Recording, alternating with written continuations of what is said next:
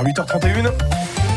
Les salariés de Stellantis à Sochaux reprennent le chemin de l'usine ce matin, Madou Oblin. Les deux chaînes de production redémarrent après une semaine à l'arrêt. La faute à la pénurie mondiale de semi-conducteurs, des puces électroniques nécessaires à la fabrication des véhicules. La reprise, c'est une bonne nouvelle, mais la gestion des stocks de semi-conducteurs pourrait être améliorée selon Éric Pelletier, délégué syndical Force ouvrière. Tout ce qu'on espère, nous, c'est ce qu'on a demandé à la direction, c'est d'essayer de faire travailler au moins des semaines complètes et d'arrêter euh, de faire du stop and go euh, sans arrêt. Hein. J'ai des pièges de produits, j'ai pas de pièges, je produis pas. Euh, pour nous, il vaut mieux euh, stocker des pièces et puis pouvoir produire sur au moins une semaine et après voir ce qui se passe. Pour le syndicaliste, cette gestion éviterait un stress pour les salariés qui ne savent pas s'ils vont travailler d'un jour sur l'autre. Dans le doux toujours, mais sur un tout autre sujet, dans le quartier de la Petite Hollande à Montbéliard, les habitants n'en peuvent plus. Après un an d'incivilité et de violence urbaine, ils demandent plus de présence policière dans le quartier.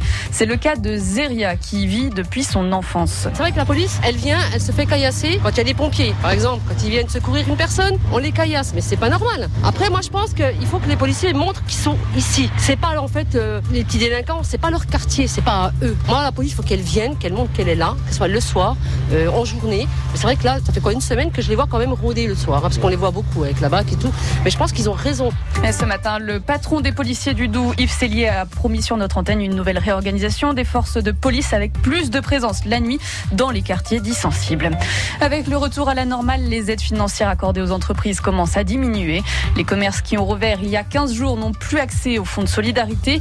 L'indemnisation de chômage partiel reste la même, mais le reste à charge augmente pour les employeurs. Les festivals et autres grands rassemblements devront utiliser le pass sanitaire. Le Conseil constitutionnel a validé sa mise en place pour les événements de plus de 1000 personnes. Vacciné, c'est ce qu'a tweeté Emmanuel Macron. Le président annonce qu'il a reçu une dose de vaccin anti-Covid.